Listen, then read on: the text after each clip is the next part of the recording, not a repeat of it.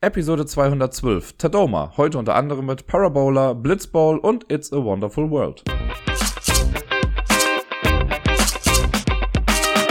Einen wunderschönen sonnigen Montag wünsche ich euch. Hier ist der Dirk mit der neuesten Episode vom Ablagestapel. Ja, Montag. Ich nehme das Ganze jetzt Montagmorgens auf. Ich habe es am Sonntag nicht mehr ganz hinbekommen.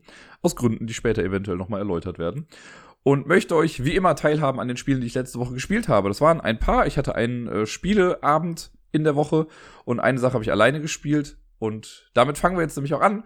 Nämlich, äh, genau, Spiel Nummer eins ist quasi der dritte Teil einer Trilogie, also das Finale einer Trilogie gewesen, die ich vor langer, langer Zeit angefangen habe. Und ich habe, glaube ich, vor, ah, ich möchte sagen, zwei Monaten oder so in etwa über den zweiten Teil gesprochen, über Blowback, so hieß der zweite Teil. Und jetzt geht's um Parabola. Das Ganze ist nämlich die Trilogie der Wish You Were Here Postkarten.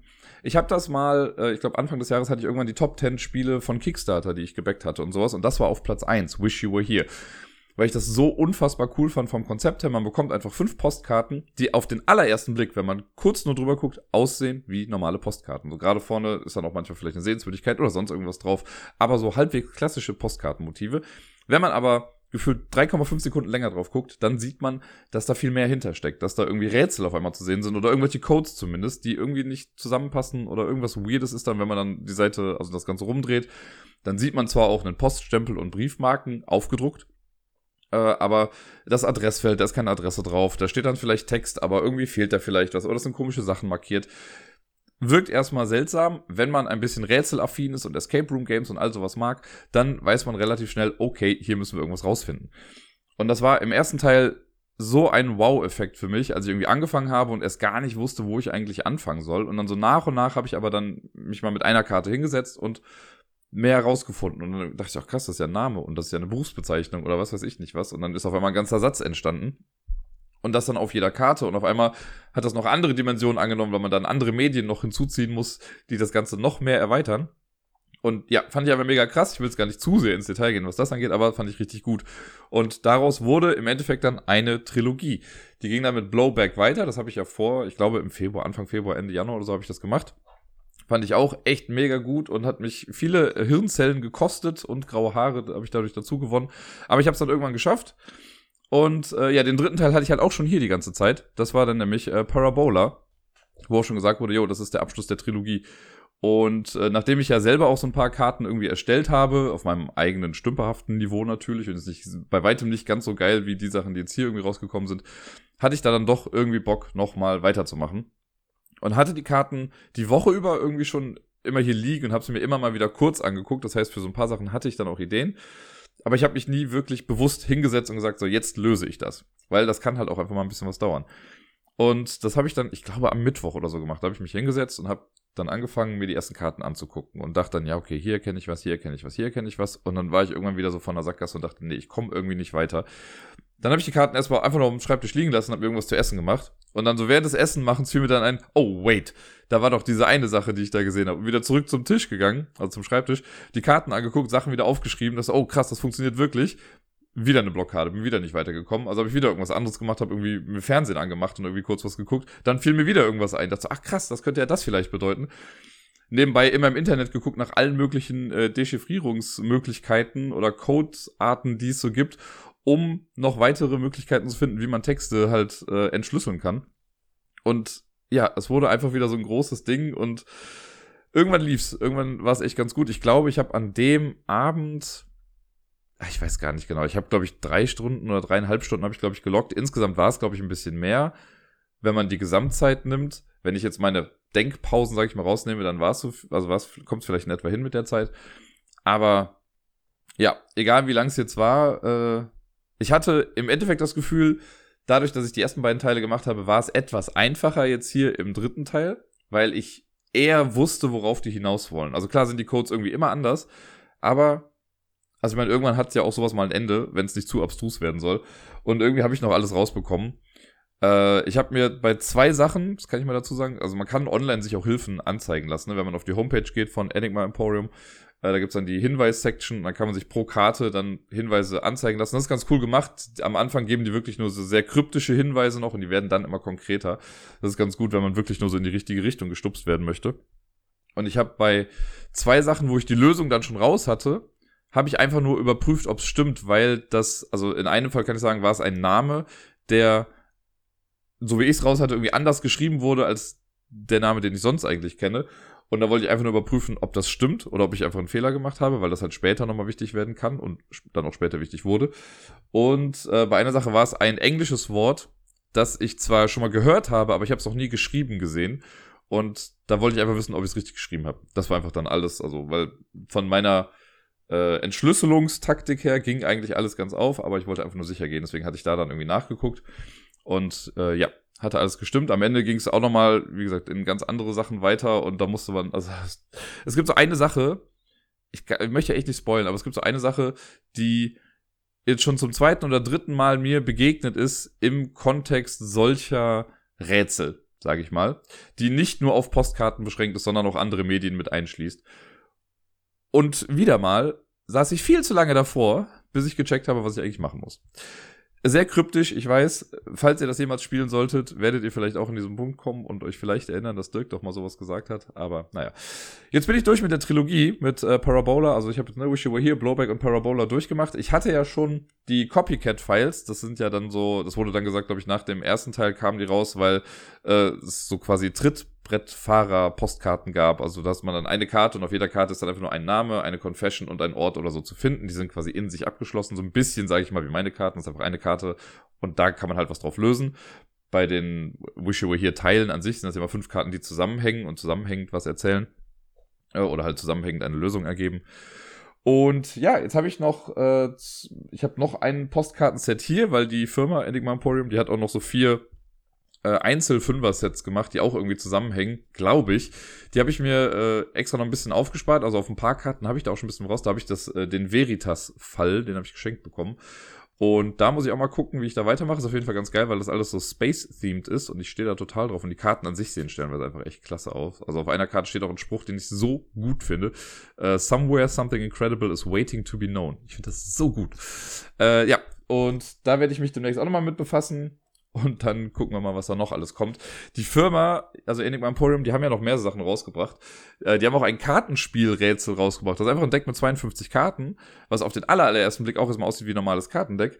Aber auf den ganzen Bildkarten sind halt auch Codes versteckt und so. Und das heißt, da kann man auch Sachen irgendwie rausfinden. Da bin ich auch mal sehr gespannt. Irgendwann möchte ich das auch mal machen. Ich hatte daraufhin, als ich das gesehen habe, dann auch die Idee, ein eigenes Deck mal zu erstellen. Ich weiß auch schon, was ich damit machen möchte und was die Idee dahinter ist. Ähm, ich kann schon mal verraten, es soll das verfluchte Deck heißen. Und mal gucken, ob ich irgendwann mal die Muße dazu finde, dieses, das dann umzusetzen. Weil eine Karte zu gestalten, oder jetzt in meinem Fall sind es insgesamt ja schon vier Karten, die ich gemacht habe, ähm, ist eine Sache. Aber das dann auf 52 Karten aufzuteilen und das irgendwie so einigermaßen logisch aufzubauen, halbwegs logisch. Ich weiß, viele von euch denken, dass das, was ich gemacht habe auf den Karten, in keinster Weise irgendwie logisch ist.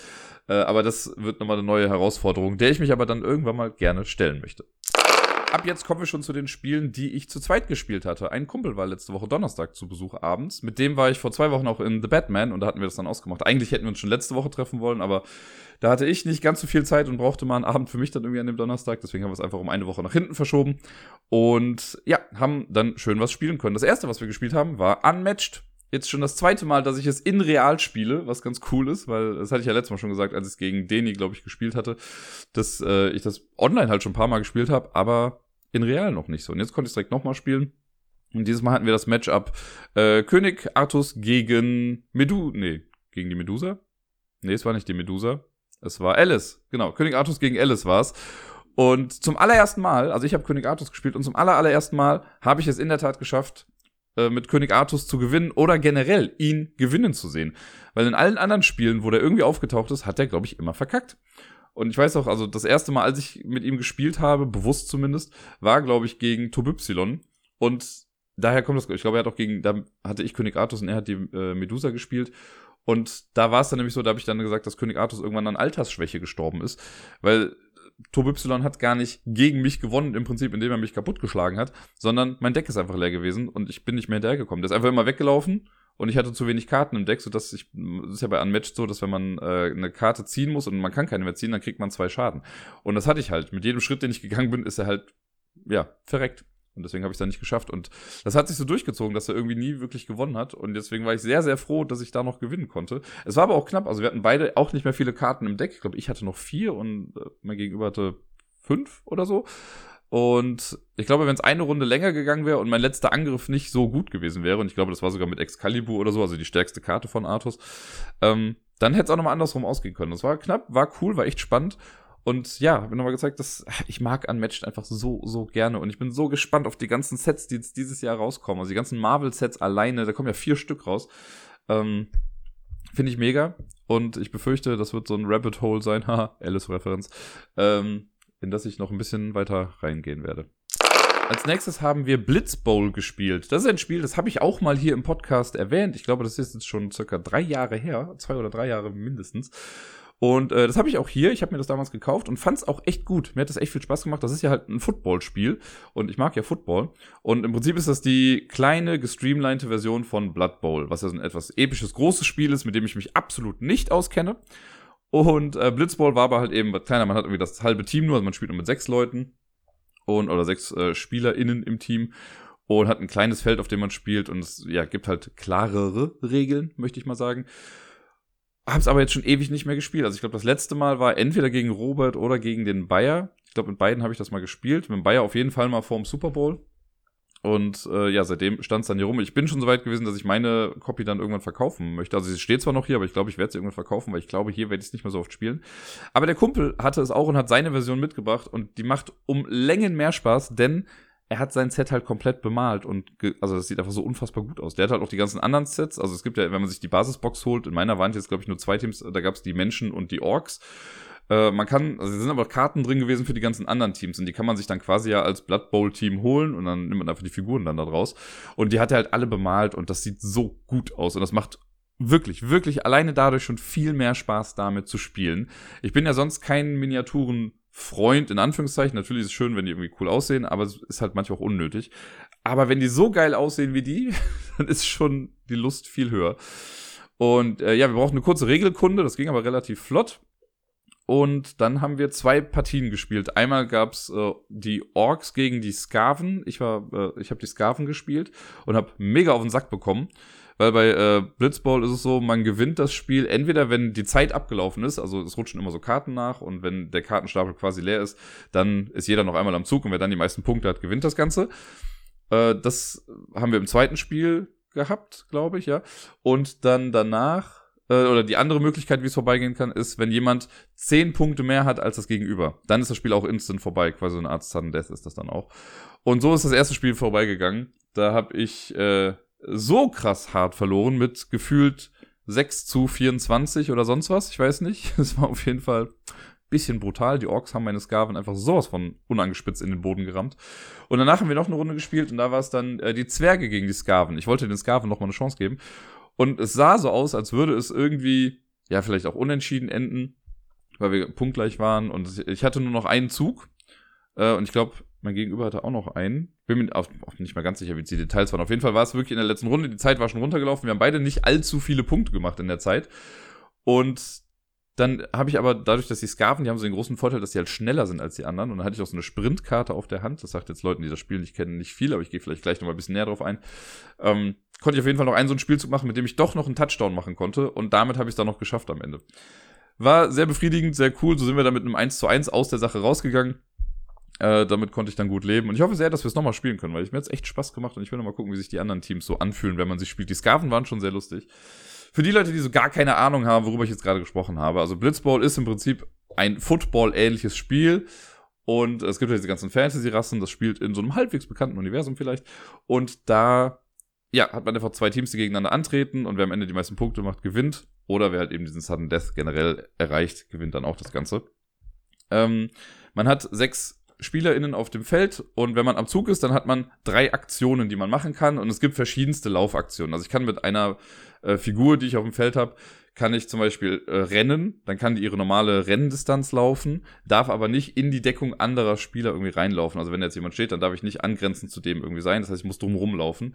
Ansonsten kann ich aber davor stehen bleiben und dann kann ich in die Deckung reingehen und dann darf ich mich doch dem annähern oder ich kann mich wieder frei laufen, wenn da irgendwas ist. Also verschiedene Bewegungsmuster gibt es. Dann kann man versuchen, den Ball zu werfen. Dafür muss man dann Würfelproben ablegen, um sich halt dem Ball zuzupassen. Wenn das klappt, yay, dann wird der Ball gefangen und man kann weiterlaufen. Wenn nicht, dann prallt der Ball wieder ab. Ist quasi eine Art Fumble und dann kann der Ball wieder aufgehoben werden.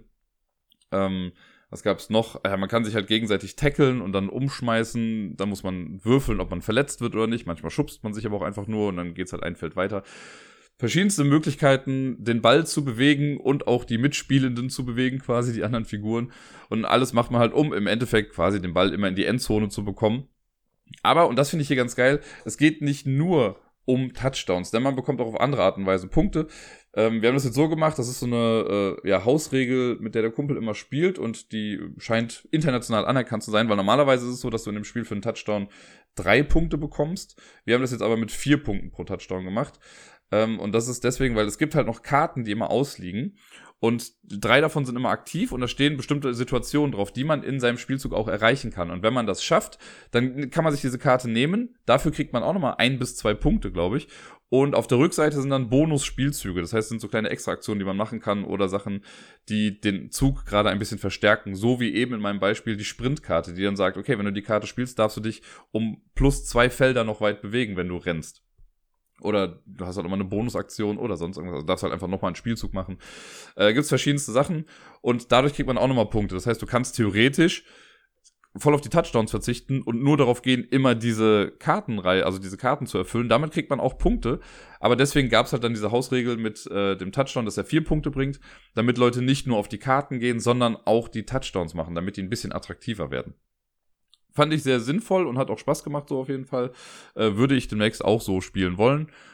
Ja, und ansonsten ist es halt ein sehr taktisches Spiel. Es gibt auch noch die Beschränkung, nämlich, dass eine Spielfigur nicht dreimal die gleiche Aktion machen kann, also auch nicht zweimal die gleiche Aktion machen kann. Also wenn ich mit einer Person gerannt bin, darf die nicht nochmal rennen. Sie dürfte aber dann in die Deckung gehen oder werfen oder sonst was.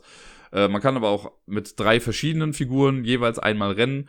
Oder du kannst sowas machen, wie ich renne mit der einen Figur, werfe mit dieser Figur auf die zwei, auf die nächste und mit der renne ich dann weiter in die Endzone. Auch das ist möglich. Also man kann da schon viel rumprobieren und muss immer wieder gucken, okay, wo steht wer wann wie in der Deckung und wer kann wen schubsen und wann kann ich wen verletzen und wie kann ich einen Touchdown machen. Viel Feldabgezähle ist da auch mit dabei und ich bin mir sicher, das ist nicht für viele was. Aber dafür, dass es eigentlich, also das könnte theoretisch auch eine Art Schach sein, mit einem man hat ja das Raster und die Figuren, die irgendwelche Bewegungsmuster haben, also nicht Bewegungsmuster, aber Bewegungsreichweiten haben. Äh, man sagt ja auch ganz gerne immer wieder, dass Football wie Schach auf Rasen ist. Hier ist es ähnlich, es ist halt ein Stellungsspiel, man muss immer gucken, wo steht man am günstigsten und wie kann ich was machen. Man kann nie überall gleichzeitig sein äh, und irgendwie findet das Gegenüber immer noch einen Weg, um einem doch wieder in die Suppe zu spucken mir macht's Spaß. Ich hatte sehr viel Spaß dabei. Wie gesagt, ein Großteil davon kam auch nochmal, weil das einfach so ein bemaltes Set war und das viel mehr Spaß gemacht hat deswegen. Aber ich habe auch nochmal gemerkt, dass das Spiel an sich mir Spaß gemacht hat. Also selbst in meiner Version, die ja nicht bemalt ist, und ich bin ja kein Freund von Miniaturen zusammenbauen, vor allen Dingen, was man hier halt machen muss. Du musst ja aus diesem Gussrahmen noch irgendwie rauspressen und dann zusammenstecken und so. Ähm, alles voll nicht meine Welt, aber trotzdem hat mir das Spiel ja damals auch schon Spaß gemacht so halt nochmal eine Ecke mehr. Und ja, wie, wie, eben schon mal gesagt, ich hoffe sehr, dass ich es irgendwann demnächst nochmal mit ihm spielen kann. Nachdem wir zweimal gegeneinander gespielt haben, haben wir einmal was äh, miteinander gespielt und zwar eine Runde Marvel United. Ein Spiel, über das ich jetzt ja auch schon häufiger hier gesprochen habe. Das letzte Mal habe ich es ja, glaube ich, solo gespielt, als es hier im Podcast vorkam. Und jetzt gab es halt eben eine Zwei-Personen-Partie und die ist höchst frustrierend ausgegangen. Es war irgendwie witzig, weil es anfangs komplett anders aussah. Wir haben mit Ant-Man und Hulk gegen den Taskmaster gespielt und dachte am Anfang so, naja, wo sind jetzt hier so die Challenge? Weil beim Taskmaster ist es so, der hat nur zwei Lebenspunkte und macht gar nicht viel. Also der hat irgendwie keine Henchmen mit draußen, also keine Typen, die man erst irgendwie noch runterkloppen müsste oder sowas. Und wir haben relativ schnell die Mission dann erfüllt äh, und sind dann, glaube ich, auch drauf gekommen, dass, oder wir haben es dann geschafft, die, äh, die Schurken zu verkloppen. Neun Stück braucht man ja, um auch eine Mission abzuschließen, damit man dann den Taskmaster eben kaputt machen kann. Das Ding ist jetzt beim Taskmaster, bei dem reicht es nicht nur, dass man zwei generelle Missionen erfüllt, um den zu besiegen. Nein, man muss auch alle Crisis-Marker irgendwie, oder Krisenmarker in dem Fall, äh, dann entfernen. Und die kommen relativ häufig irgendwie aufs Feld. Also immer durch so einen Bam-Effekt kommt auf seinen Ort so ein Krisenmarker. Denn wenn irgendwo ein Overflow herrscht, also wenn man Leute platzieren muss, man kann keine mehr platzieren, kommt da auch ein Krisenmarker drauf. Und er kann erst Schaden nehmen, wenn keine Krisenmarker mehr da sind. Und diese Krisenmarker haben uns einfach zerfetzt am Ende. Es waren einfach so viele. Und ja, wie gesagt, am Anfang haben wir schön Karten gespielt und dachten so, naja, passt doch irgendwie alles ganz gut. Aber ich habe zum Beispiel Hulk gespielt und ich konnte mich am, an, äh, am Ende nicht mehr bewegen. Ich hatte in meinen letzten drei Zügen hatte ich nur noch drei Karten auf der Hand, die jeweils zwei Verkloppungssymbole irgendwie drauf hatten. Deswegen war ich darauf angewiesen, dass mein Gegenüber halt Bewegungskarten spielt, damit ich irgendwie noch vorankomme. Aber auch das hat dann nicht mehr gereicht und dann hat uns der Taskmaster halt fertig gemacht. War ein bisschen schade, sehr antiklimaktisch, weil wir auch irgendwann gesehen haben, na gut, wir können es auch einfach nicht mehr schaffen. Es waren einfach zu viele Crisis-Marker irgendwie draußen.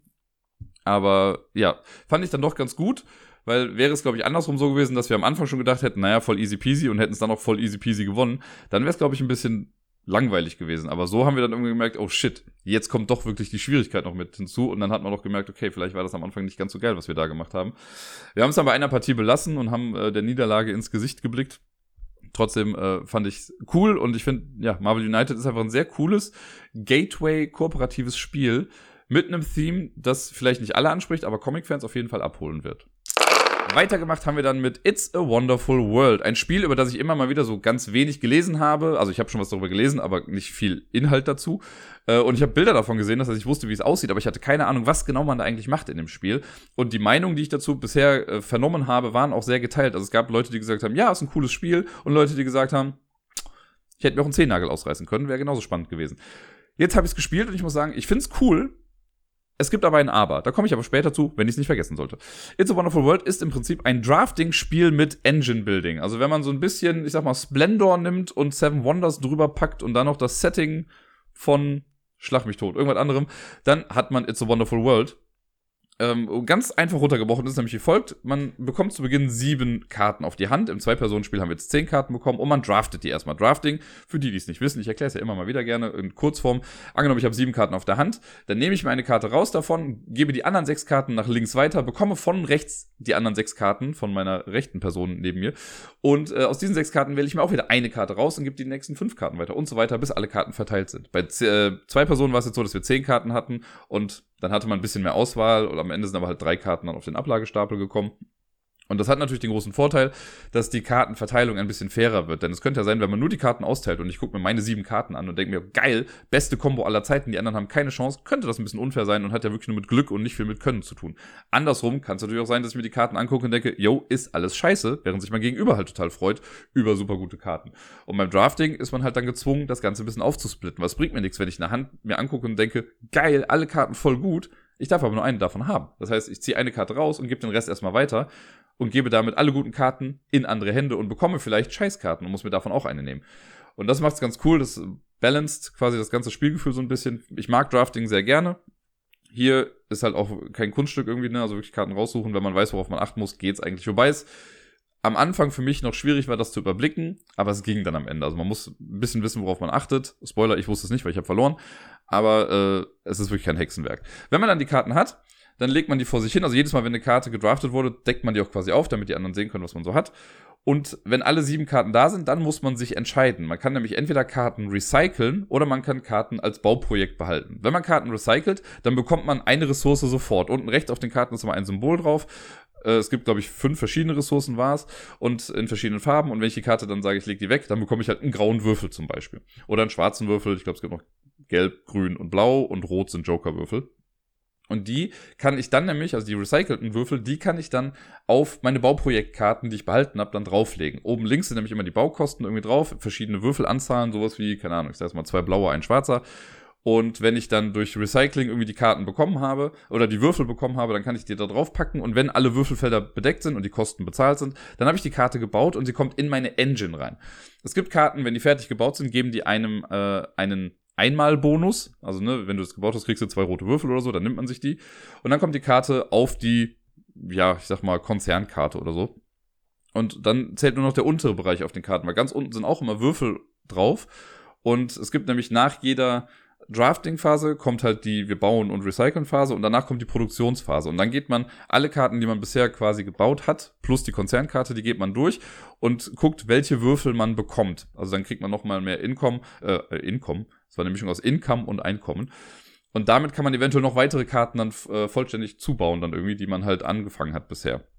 Zudem gibt's da noch so eine kleine Mehrheitenwertung. Also wenn man die meisten grauen Würfel produziert, dann kriegst du irgendwie so einen General-Token. Das ist ein Siegpunkt am Ende. Wenn du die meisten schwarzen Würfel produzierst, kriegst du einen Investor. Ist quasi auch noch ein Siegpunkt. Und so spielt man vier Runden. Das ist super schnell vorbei eigentlich in vier Runden, weil, ne, also viermal draften, dann irgendwie die Sachen bauen. Das macht man im Prinzip auch alles irgendwie gleichzeitig. Also selbst die Produktionssachen werden gleichzeitig gemacht, weil man ja gucken muss, wer hat die meisten Würfel einer Farbe. Und so kann es halt sein, dass wenn ich mit den grauen Würfeln dann noch eine Karte auch fertig mache, dass ich die dann noch mit in meine Engine packen kann und kriege dadurch später auch nochmal mehr Punkte oder Würfel und sonst was. Punkt ist ein gutes Stichwort, ist nämlich sehr kreativ hier. Wer die meisten Punkte hat, gewinnt am Ende. Und per se gibt einem erstmal gar nichts Punkte. Also diese kleinen Token, die man bekommt für Generäle und Investoren, die geben einem schon Siegpunkte. Ansonsten muss man sich halt Karten aktiv bauen, die einem Punkte bringen. Da gibt es zum Beispiel blaue Karten, das habe ich so ein bisschen versucht. Die geben einem relativ viele Punkte, sind schwierig zu bekommen, aber wenn man die baut, dann kriegst du halt irgendwie auf einen Schlag 10 Siegpunkte oder so. Dann gibt es aber auch Karten, die sagen, okay, du kriegst für jede gelbe Karte, die du in deiner Engine hast, am Ende kriegst du zwei Siegpunkte. Oder für jeden General nochmal einen extra Siegpunkt. So versucht man sich quasi anhand der Karten, die man bekommen hat, eine kleine Punkte-Engine auch aufzubauen. Ne? Sobald ich dann weiß, okay, für gelbe Karten kriege ich nochmal extra Siegpunkte, versuche ich mir halt im Draft immer gelbe Karten rauszuziehen und die halt dann noch fertig zu bauen. Und ja, das sind super viele Karten. Wir haben im, vielleicht, wenn es hochkommt, bisschen weniger als die Hälfte gesehen, würde ich mal sagen, jetzt in unserem Zwei-Personen-Spiel. Und keine Ahnung, was da noch alles drin ist. Es gibt Karten auch mehrfach, also auf den Karten steht dann immer drauf, ob es eine Karte doppelt und dreifach gibt oder noch häufiger. Ähm, so kann man das ein bisschen abschätzen, wie groß die Wahrscheinlichkeit ist, bestimmte Sachen nochmal zu bekommen. Ja, und dann legt man halt seine Karten immer raus. Und also gerade zu zweit mit zwei Personen, die halt schon, sag ich mal, sehr spieleaffin sind, ging das einfach super flott. Ich musste beim Draft am Anfang noch ein bisschen gucken, weil es sind halt schon ein paar Informationen drauf, ne? weil du hast halt immer den Struggle mit, okay, wenn ich die Karte recycle, gibt sie mir einen blauen Würfel. Wenn ich das Projekt baue, dauert das vielleicht ein bisschen, aber dann kriege ich jede Runde irgendwie vier Würfel oder noch einen Generaltoken oder sonst irgendwie was. Und äh, da muss ich aber gucken, okay, das kostet aber, also ich brauche zum Bauen brauche ich auch was Grünes. Ich habe aber gar kein Grün, deswegen muss ich mir irgendwas anderes überlegen. Es gibt dann noch das Ding, wenn man Würfel bekommt, die man gar nicht benutzen kann, dann verfallen die nicht, sondern die landen auf der Konzernkarte. Die kann man dann nicht mehr benutzen. Aber immer wenn fünf Würfel auf der Konzernkarte sind, werden die instant umgetauscht in einen roten Würfel. Und rote Würfel sind Joker, die man für jede andere Farbe benutzen kann. Es gibt auch Karten, die brauchen rote Würfel, sind aber eher seltener im Deck. Und äh, dadurch kann man halt versuchen, die, also man kann auch versuchen, eine ganze Menge unnütze Würfel zu bekommen, um halt an die Joker ranzukommen. Das hatte ich in meiner letzten Runde, aber obviously hat es nichts gebracht, weil ich irgendwie mit, ich glaube, knapp 10 Punkten oder so verloren habe. Äh, aber das ist es dann. Also man, ja, hat den Draft, dann macht jeder so für sich selber irgendwie sein Kartenmanagement mit hier Karten wegschmeißen, Würfel nehmen und drauf platzieren und Karten fertig bauen. Das ist ein großes Trust-Spiel, weil theoretisch, ich habe keine Ahnung, was mein Gegenüber da gemacht hat. Also gerade auch wenn man dann vielleicht so viert, fünft oder sechst oder siebt spielt, werde ich im Leben nicht drauf achten, was die Person links außen irgendwie macht und irgendwie überprüfen, ob das alles stimmt. Wenn du jetzt jemanden hast, der ein bisschen kriminelle Energie mit am Tisch hat, jo, dann äh, könnte es schwierig werden, das alles nachzuvollziehen. Jo, und dann die Produktionssache, wo man einfach alles durchgeht, ist auch ganz nett. Und das macht man halt dann viermal. Da gibt es irgendwie ein riesiges, großes Scoreboard, auf dem man dann alles eintragen kann. Und wer dann die meisten Punkte hat, gewinnt das Ganze. Es macht absolut nichts falsch. Es ist irgendwie ein cooles Spiel und hätte ich kein anderes Spiel in diese Richtung, würde ich sagen, ja, das ist ein Spiel, das hätte ich, glaube ich, ganz gerne. Aber ich habe Terraforming Mars Ares Expedition. Und ich habe Splendor. Und ich habe Seven Wonders. Und irgendwie kombiniert das das zwar alles, aber ich brauch's halt dann nicht nochmal. Also das Coolste an dem Spiel, also man spielt halt so runter. Es war relativ emotionslos, möchte ich sagen, weil natürlich ist es cool, wenn irgendwelche Kombos irgendwie funktioniert haben, aber das Spannendste für mich waren die Karten an sich, weil auf vielen Karten waren irgendwelche so Brettspiel-Insider. Also es gab halt auch die Terraforming Mars-Karte oder Analysis Paralysis, die habe ich bei Instagram auch hochgeladen, die Karte. Die finde ich halt schon ganz cool. Aber das Spiel an sich ist so, das plätschert halt so vor sich hin. Und äh, ich glaube, das wird bestimmt noch mal besser, irgendwie, wenn man das dann mit äh, dem Legacy-Ding spielt oder so. Dann kommen bestimmt coole Sachen mit rein. Aber so in diesem Basisspiel fand ich's ja nett, aber eben nichts, was ich brauche, weil ich eben andere Spiele habe, die mir das gleiche Spielgefühl geben mit ein bisschen mehr Schmackes dahinter. Ne? Also hier das Terraforming Mars Kartenspiel musste ich halt dran denken, weil das ja auch ein Engine Building Spiel ist. Das kam der Sache schon recht nah. Oder halt eben auch Splendor mit Engine Building. Dann brauche ich, glaube ich, It's a Wonderful World nicht mehr. Ich würde es jederzeit mitspielen, Ne, also wenn eine Gruppe da ist, die das irgendwie kennt und sagt, komm, wir wollen schnell eine Runde davon spielen, würde ich sagen, jo, auf jeden Fall, mache ich mit. Finde ich ganz nett und auch befriedigend, wenn das irgendwie klappt, wenn die Engine so funktioniert, wie man sich das vorstellt. aber ich selbst brauch's nicht. Und ja, mal gucken, ob ich irgendwann nochmal dazu komme, einen der anderen Ableger zu spielen. Es gibt ja auch It's a Wonderful King, äh, Wonderful Kingdom. Da habe ich jetzt gelernt, dass das wohl die Zwei-Personen-Variante davon ist, wo auch noch ein paar mehr coole Ideen mit dabei sind. Vielleicht kann ich das irgendwann mal spielen. Ich weiß nicht, ob es mich dann wirklich mal reizt, irgendwie diese Legacy-Kampagne irgendwo mitzuspielen. Aber so bis hierhin, wenn jemand auf Engine-Building steht und auf Drafting steht, kann ich das Spiel quasi empfehlen. Ich selber brauch's nur nicht das letzte Spiel, das wir dann an dem Abend gespielt haben und gleichzeitig auch das letzte Spiel, das ich letzte Woche gespielt habe, ist ein alter Bekannter, nämlich Jekyll vs. Hyde. Das Zwei-Personen-Stichspiel, äh, wo man asymmetrisch gegeneinander spielt. Also eine Person übernimmt die Jekyll-Seite, eine Person nimmt die Hyde-Seite und Jekyll möchte quasi jede Runde einfach nur, dass es ausgeglichen ist. Also man spielt zehn Stiche runter und Jekyll möchte im besten Fall so haben, dass ich fünf gewinne und du fünf gewinnst. Und Hyde möchte einfach ein großes, äh, eine große Imbalance haben. Also entweder zehn Stiche für dich oder zehn Stiche für mich. Hauptsache es ist eine große Differenz dazwischen. Und man spielt drei Runden und äh, Jekyll möchte einfach, dass es nicht, da ist so eine Leiste in der Mitte, die quasi diese Differenzen immer zählt. Und Jekyll möchte, dass das nicht bis zum letzten Feld geht. Das sind zehn Schritte, die so eine Figur in der Mitte machen kann. Und Hyde möchte halt so schnell wie möglich, aber ansonsten natürlich am Ende der dritten Runde das so haben, dass die Figur auf dem zehnten Platz steht. Also dass durch die Differenzen der Stichgewinne äh, so viele Schritte vorangeschreitet wird, dass es halt am Ende dann gereicht hat für Hyde. Relativ simpel, ich habe schon häufig erklärt, das ist wirklich eins der besten Spiele, das ich so in den letzten Jahren irgendwie gespielt habe. Ich glaube, also, ich meine, ich habe es ja letztes Jahr kennengelernt und dieses Jahr habe ich es das erste Mal auch physisch gespielt. Ich finde es mega gut. Habe ja auch nochmal gesagt, dass es äh, eins der Spiele ist, wo mich die, die Illustrationen von Vincent Dutrade jetzt nicht so nerven, wie es jetzt in den äh, anderen Sachen irgendwie der Fall war. Und ich sage das ja wirklich nicht häufig, aber das ist wirklich eines der besten Zwei-Personen-Spiele, das ich je gespielt habe. Und es macht mir unfassbar viel Spaß. Ich fand es jetzt hier auch ganz cool, weil äh, der Kumpel, der da war, der meinte, er hat generell nicht so ein großes Fable für Stichspiele. Er fand das irgendwie so ganz cool. Also Wizard war jetzt auch nicht sein großes Ding. Und durch die Crew ist er so ein bisschen irgendwie vielleicht rangekommen und hat so ein bisschen den Appeal gesehen, aber brauchte da halt auch, sag ich mal, ein bisschen Unterstützung irgendwie auch von, von Mitspielenden. Und hier meinte er auf jeden Fall auch, er sieht das Appeal. Ne? Also es ist immer noch wahrscheinlich nicht das Nonplusultra an Stichspielen oder generell, äh, generell an Kartenspielen, die man so spielen kann für ihn. Aber er fand es auch ganz cool und äh, so, dass, wenn man es halt einmal gespielt hat, dann weiß man auch, worauf man nochmal eher, äh, eher achten muss. Lustigerweise hat er dann auch gewonnen, weil ich am Ende auch so ein bisschen verkackt habe mit diesem blöden Fuck-Kack-Zaubertrinken. Dann, äh, da habe ich nämlich irgendwie. Ich hätte gar nicht viel gebraucht. Es waren vier Schritte noch und ich war Jekyll. Ich wollte einfach nur nicht, dass es zu Ende geht. Aber ich habe im Endeffekt so gut wie alle Stiche dann gewonnen und habe mir selbst noch einen geklaut, weil ich es nicht mehr im Kopf hatte. Naja. Aber dafür mag ich das Spiel, dass am Ende durch diese Tränke ja doch noch ein bisschen Würze und Randomness mit reinkommt. Finde ich sehr cool. Mir macht es eine ganze Menge Spaß und äh, ich bin sehr froh, es spielen zu können.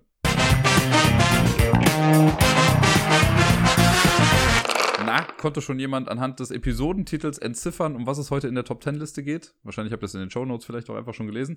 Aber Tadoma ist äh, eine Sprache, und zwar eine Sprache, in der man über Berührung kommuniziert. Und ich dachte mir mal, äh, es wäre doch mal schön zu gucken, welche Spiele gibt es denn, die äh, Körperkontakt hergeben. Deswegen habe ich mal geguckt, die Top 10 Spiele mit Körperkontakt. So habe ich es genau. Auf die eine oder andere Art und Weise. Äh, Football ist jetzt nicht dabei natürlich, aber ich habe mir geguckt, was es so gibt und es sind unterschiedlichste Arten und Intensitäten von Körperkontakt. Fand aber irgendwie, dass es doch interessant ist, weil es ja eigentlich eher nicht angedacht beim Brettspielen, weil in den meisten Spielen macht ja jeder sein Ding und das war's dann irgendwie. Deswegen finde ich es auch irgendwie immer wieder besonders, wenn es dann dazu kommt, dass man sich dann doch berührt bei Spielen. Für viele ist das ja auch eher unangenehm, kann ich auch hier und da verstehen, gerade wenn man in einer fremden Gruppe ist oder sowas, ne, dann hat man vielleicht eher so Berührungsängste im wahrsten Sinne des Wortes. Aber gerade in vertrauten Gruppen oder vielleicht auch mal, um was aufzulockern, kann es ja mal ganz nett sein, je nachdem, was man halt gerade eben so spielt. Ja, äh, ich habe versucht, das irgendwie zu ranken. Also ich finde, Platz Nummer 1 ist schon was Besonderes auch. Platz 10 werdet ihr sehen, warum es auf der 10 ist. Aber äh, ich gucke einfach mal. Es war schwierig, das jetzt so zu ranken, weil ich konnte jetzt nicht sagen, ja, hier berührt man sich 7,8 Sekunden pro Runde und da 8,9 Sekunden oder so.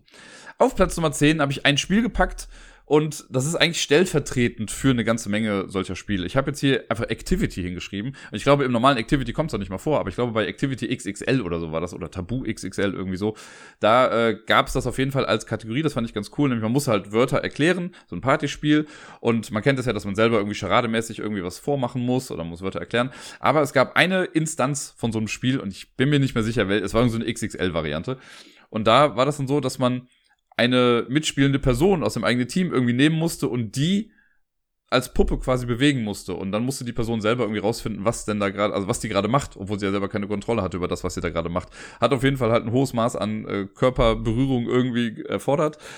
Aber da ich nicht mehr ganz genau wusste, welches Spiel das war und weil das mehrere Spiele zusammenfasst, die das irgendwie hergeben, habe ich jetzt mal auf die 10 gepackt. Finde ich aber irgendwie mal ganz lustig, weil das ist ja eine Sache, wenn ich jetzt weiß, okay, ich muss, ich sag mal, ein Haus irgendwie nachmachen und dann machen, sendet mein Gehirn Signale an meine Hände und sagt, okay, forme ein Dach über deinem Kopf. Wenn jetzt aber jemand fremdgesteuert meine Hände nimmt und das irgendwie macht, ja, keine Ahnung, was das soll. Ne? Dann habe ich ja keine Vorstellung erstmal dazu und muss selbst erstmal überlegen, ja, was mache ich denn hier gerade eigentlich? Was, wo sind meine Hände jetzt gerade? Finde ich immer sehr lustig. Auf Platz Nummer 9 ist ein konkretes Spiel, das sind jetzt, glaube ich, alles nur noch konkrete Spiele. Und das ist aber auf Platz 9, weil es kann auch Runden geben, in denen es gar nicht zu Körperkontakt kommt. Äh, Mountains of Madness, Berge des Wahnsinns, ist ein Spiel, das vor einigen Jahren bei Yellow rausgekommen ist. Und ich fand es ganz cool, ein kooperatives Spiel, äh, was ich dann irgendwann mal weggegeben habe, weil es, äh, ja, ich habe es ja einfach nicht so oft gespielt. Und das Problem war dann so ein bisschen, ich spiele ja Spiele unglaublich gerne in der Originalversion, also halt im Englischen. Das hatte ich hier auch im Englischen. In dem Fall wäre es besser gewesen, wenn ich es im Deutschen hier gehabt hätte, einfach weil wir es ja halt auch auf Deutsch dann hier gespielt haben. Mountains of Madness ist, wie gesagt, ein kooperatives Spiel. Man möchte quasi so eine Art Berg erklimmen und man muss dann immer in so einer Echtzeitphase Karten abspielen. Und das Lustige ist, jeder bekommt so nach und nach aber so Wahnsinnskarten. Und das kann dann sowas Simples sein wie, okay, ähm, wenn diese Echtzeitphase angeht, man darf da halt nicht drüber sprechen, jeder hat halt einfach einen Hau weg, aber man weiß halt nicht, was für einen. Und es kann sein, dass bei mir steht, jo, jedes Mal, wenn die Echtzeitphase angeht, darfst du nur eine Karte in der Hand halten. Das heißt, wenn du irgendwie sieben Karten auf der Hand hast, musst du alle auf den Tisch legen und darfst dir immer nur einzeln jede Karte angucken und die anderen müssen erstmal raus, okay, was macht der Typ da gerade? Und dann gibt's aber, also es wird halt immer schwieriger. So auf Stufe zwei sind dann die Karten irgendwie sowas wie, ja, ähm, du darfst nur noch mit dem Rücken zum Tisch spielen oder du darfst nur noch antworten, wenn dich jemand mit Sir anspricht oder wenn dir jemand ein High Five gibt. Und das war halt so eine Sache, die hatten wir mal eine Runde irgendwie, da musst du immer, dann hältst du deine Hand halt hin und darfst halt nicht reden, bis dir nicht endlich jemand irgendwie ein High Five gibt.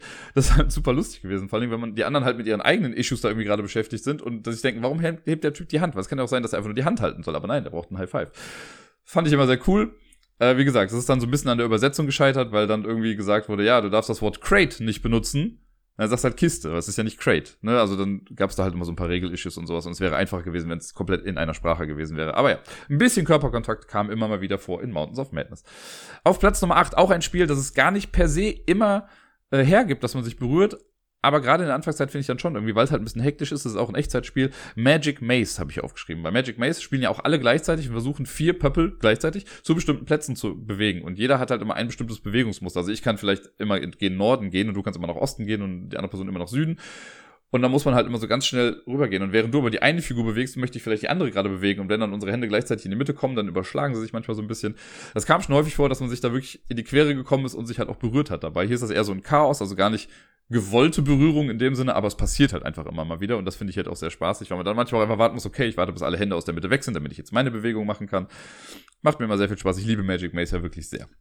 Auf Platz Nummer 7, äh, Space Team. Das ist ein Kickstarter-Spiel, was ich sehr, sehr cool fand damals. Das basiert auf einer App, die ich schon viel zu lange nicht mehr gespielt habe. Die App ist mega lustig, ist auch ein Spiel.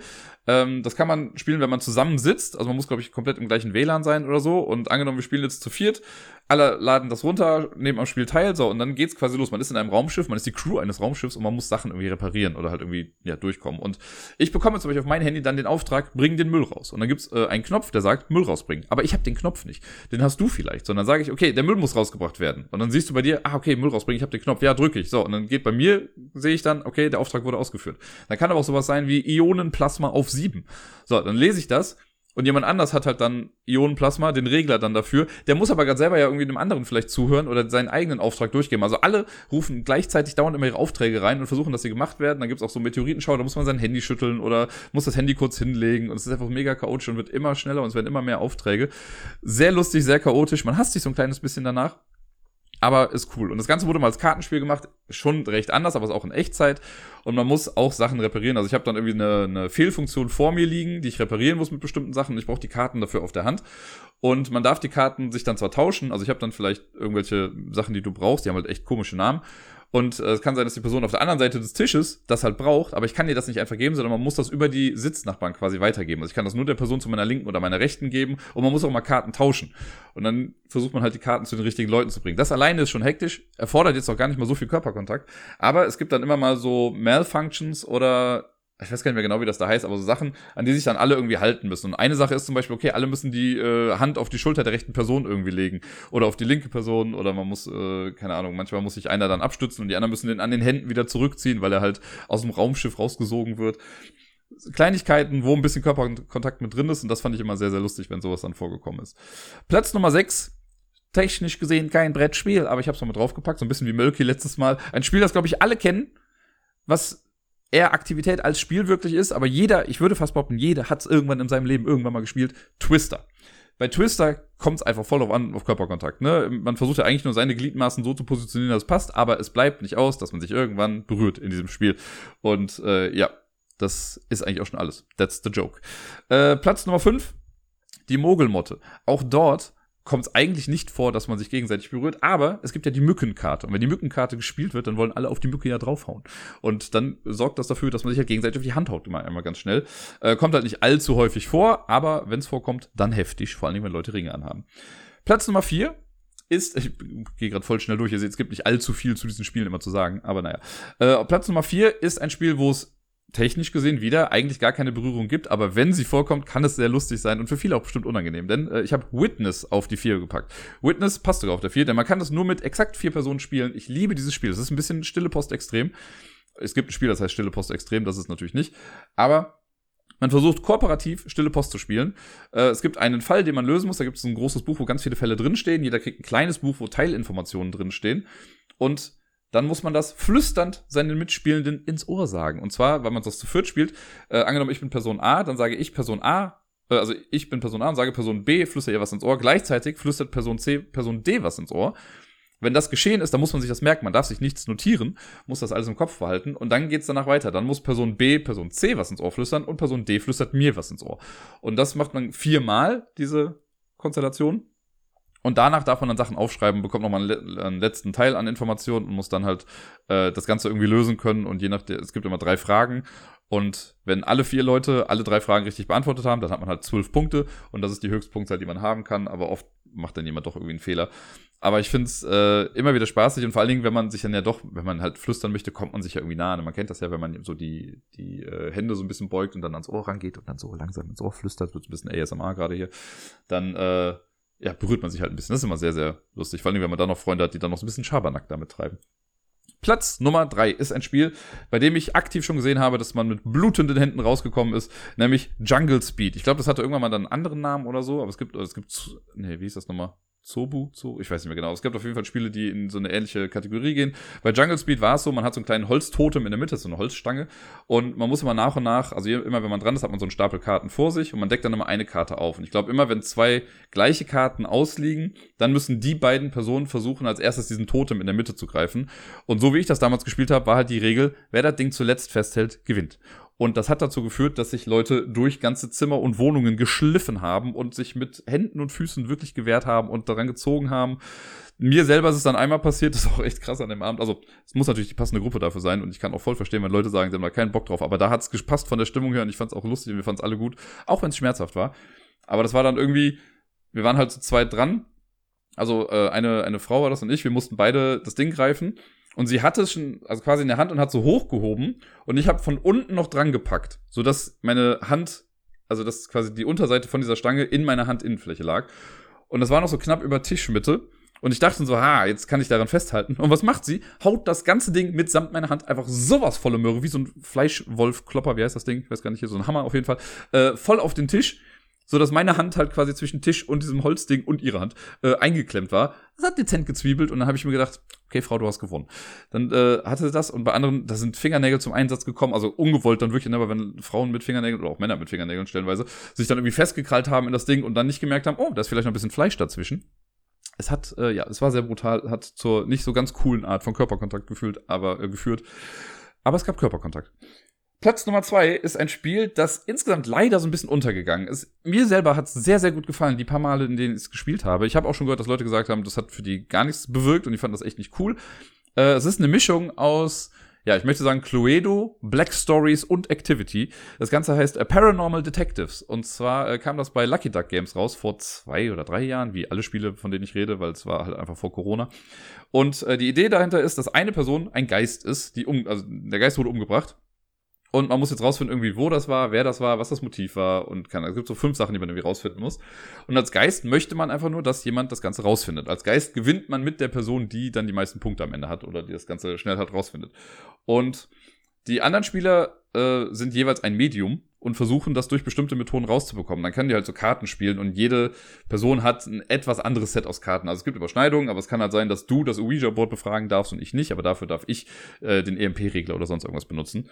Und dann kriege ich halt eine Karte, auf der dann steht, okay, also wird eine Frage gestellt, keine Ja-Nein-Frage darf das dann sein, aber so eine Frage wie, äh, welchen Beruf hatte die Person, die mich umgebracht hat?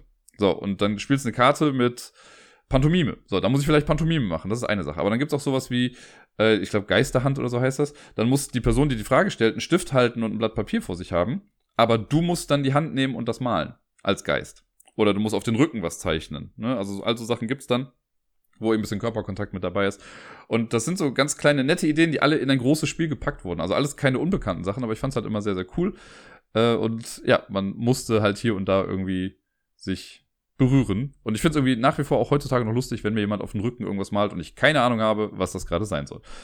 Platz Nummer eins ist Nyctophobia. Ein Spiel, das es nie sonderlich groß geschafft hat, den Durchbruch zu machen, obwohl die Idee dahinter mega cool ist.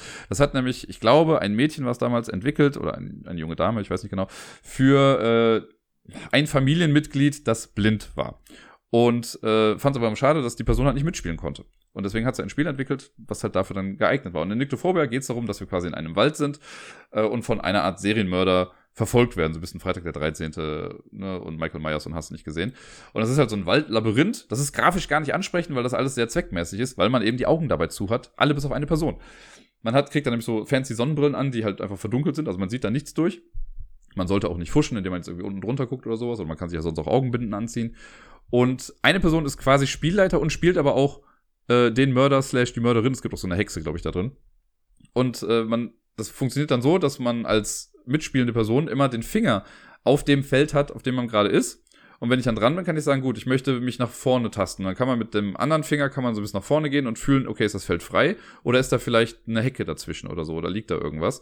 Und wenn dann, äh, wenn ich mich dann bewegen will, dann nimmt die andere Person eventuell meine Hand und führt mich dann so ein kleines bisschen. Also man muss als spielleitende und mordende Person, muss man halt die Hände der anderen Leute immer mal wieder nehmen. Und es ist halt schon witzig, wenn man halt sich erst selber orientieren möchte in einem Labyrinth, das man nicht sehen kann und man weiß ja nicht, wo die anderen sind. Also man startet an verschiedenen Orten irgendwie zu Beginn. Und wenn man dann so nach vorne tastet und man denkt dann, ist das eine Hecke? Oh krass, das hat sich gerade bewegt. Das ist ja ein anderer Mitspieler. Und dann, äh, ja, kommt man sich ja trotzdem mit den Händen doch noch so ein bisschen in Berührung und dann trifft man sich quasi im dunklen Wald äh, durch zaghafte Berührung. Sehr lustiges Spielgefühl. Mir hat das echt viel Spaß gemacht. Wir haben das, ich habe es einmal bisher nur spielen können, aber es hat nachhaltig irgendwie dieses äh, Gefühl irgendwie beibehalten. Ist, glaube ich, bei Pandasaurus Games rausgekommen, aber sicher bin ich mir jetzt gerade nicht. Und äh, ja, ich würde super gerne nochmal spielen, weil ich glaube, auch in den richtigen Truppen kann das sehr, sehr unterhaltsam sein. Das waren auf jeden Fall äh, meine Top 10 Spiele mit Körperkontakt.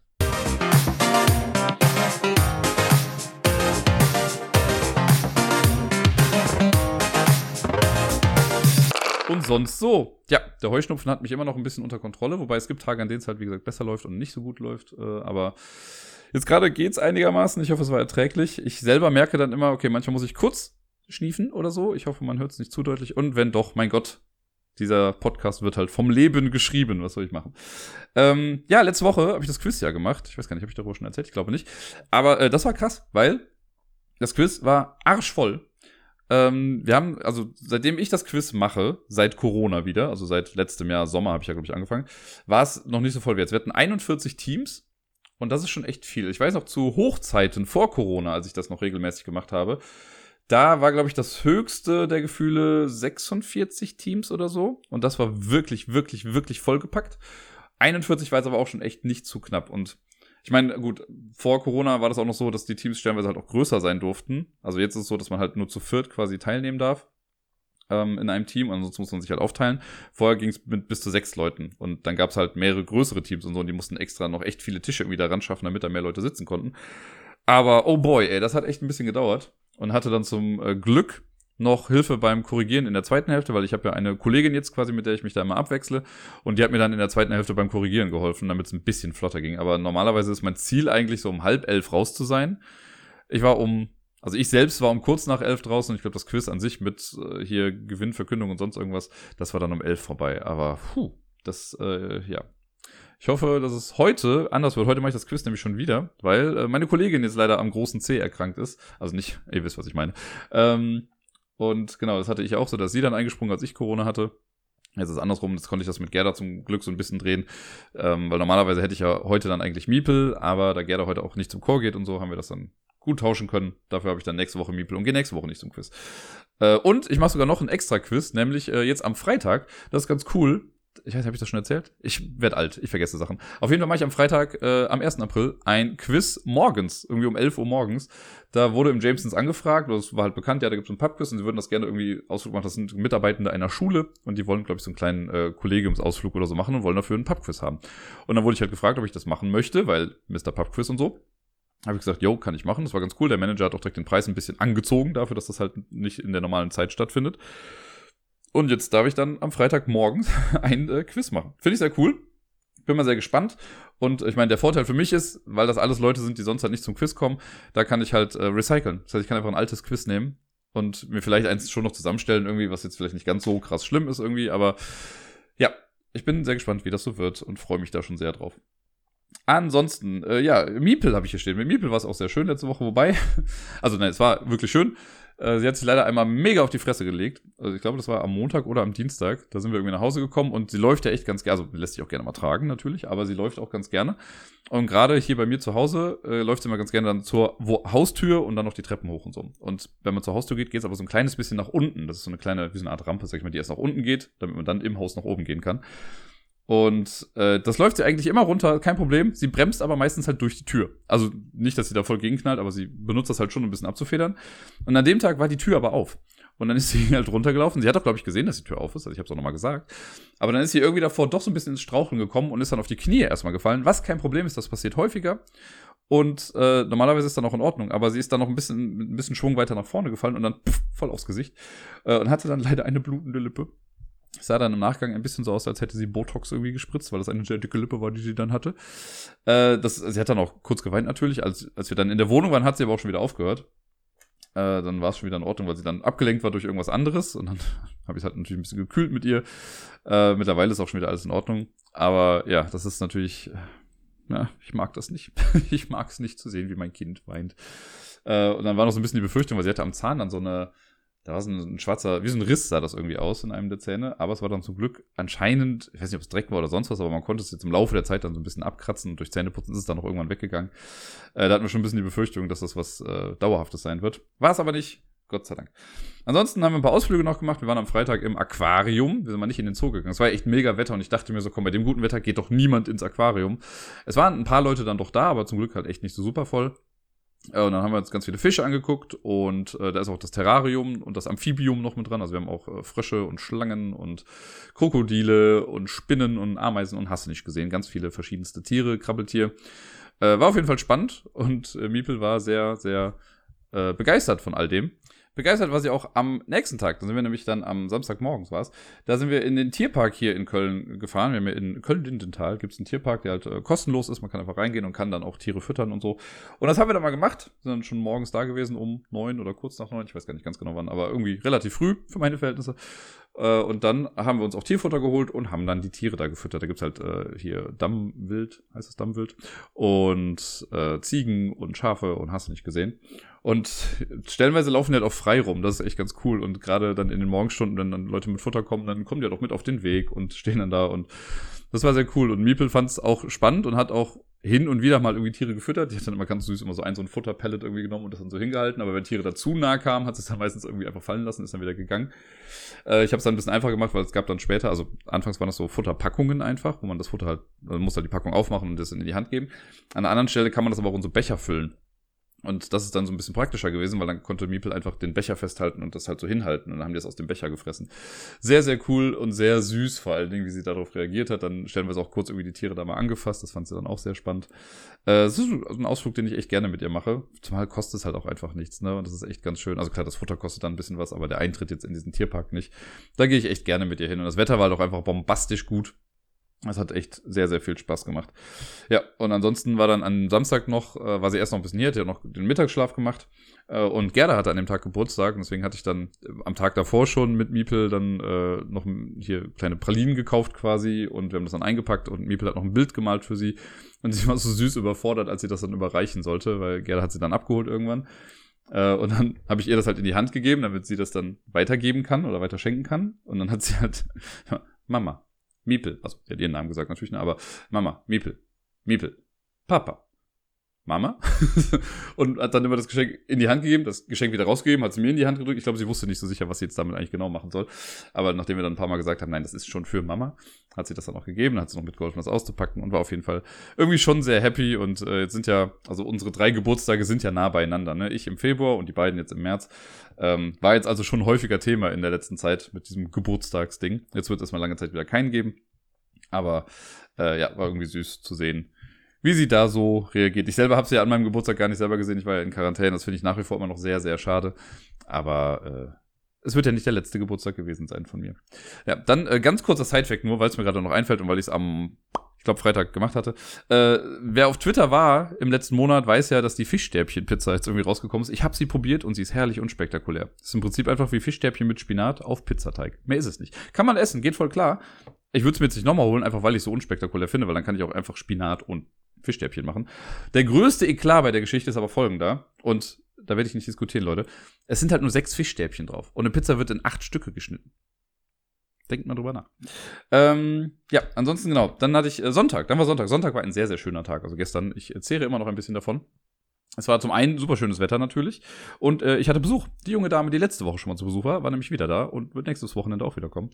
Und äh, es war ein äh, spontaner Tag, an dem wir äh, letzte Woche noch gar nicht irgendwie gedacht hatten, dass das irgendwie stattfinden kann. Und äh, deswegen hatten wir äh, ja einen sehr coolen Tag und schönen Tag mit viel Spazierengehen und Eis essen und in der Sonne sein. Und äh, ja, es war schön. Mit sehr vielen positiven Gefühlen. äh, ja, und abends bin ich dann noch im Jamesons gewesen, wer hätte es gedacht. Aber nicht um zu feiern oder sonst was. Nein, ich musste arbeiten, denn äh, Karaoke stand an. Und das mache ich ja mittlerweile nicht mehr so regelmäßig. Das letzte Mal, als ich es gemacht habe, war das, bevor ich dann Corona hatte. Äh, aber ich kann mich nachweislich, also ich habe mich nicht da angesteckt, weil Menschen in meinem Umfeld, die nichts damit zu tun hatten, das halt auch hatten. Und Deswegen. Naja. Äh, ja, war Karaoke. Und es, wie immer fängt es erstmal super schleppend irgendwie an sonntags, weil es war halt auch schönstes Wetter. Ne? Warum sollten Leute dann in den Pub gehen und singen? Aber dann kamen irgendwann ein paar Leute, dann kamen auch immer mehr Stammgäste und irgendwann war das ganze, der ganze Laden wieder voll und echt eine coole Stimmung. Gegen Ende wird es dann immer so ein bisschen anstrengend, weil ich dann ja, also es geht dann immer bis Mitternacht und dann sage ich immer, Leute, ne, ich nehme jetzt keine Lieder mehr an, weil ich habe noch zwei Stunden Lieder hier und wir haben nur noch eine. Und sobald man das sagt, also das ist so wie, wenn du Leuten sagst, nicht hinsetzen, die Bank ist frisch gestrichen gibt es Leute, die müssen es anfassen, um rauszufinden, ob sie wirklich frisch gestrichen ist. Und genauso ist es, wenn ich bei Karaoke sage, ich nehme keine Lieder mehr an, dann kommen Leute nach vorne und geben mir Lieder ab, um rauszufinden, ob wirklich Feierabend ist.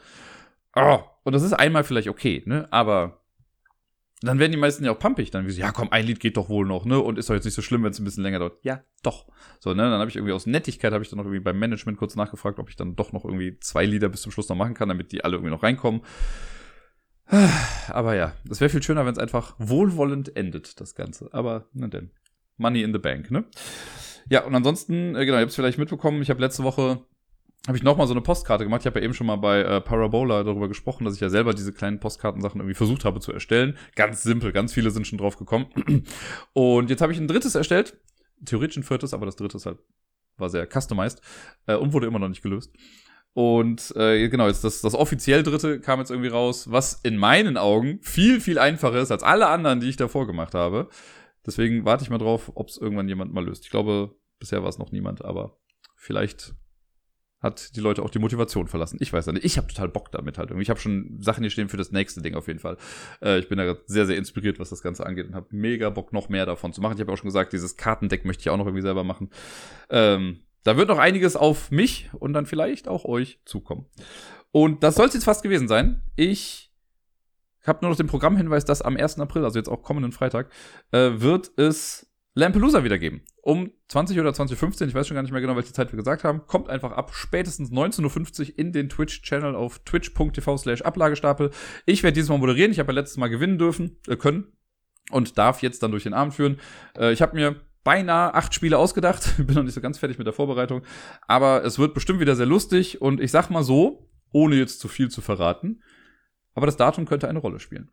Und mit diesen wundervollen Worten, mit den wonnigsten Gefühlen, die ich aus dem Wochenende noch mitnehme, wünsche ich euch selbst eine wundervolle Woche. Spielt viel, bleibt gesund, genießt das Wetter, seid frech, seid wild, seid wunderbar. Wie rum ist es richtig rum? Ich habe keine Ahnung. Ist ja auch egal. Wir sehen uns, wir hören uns. Bis dann.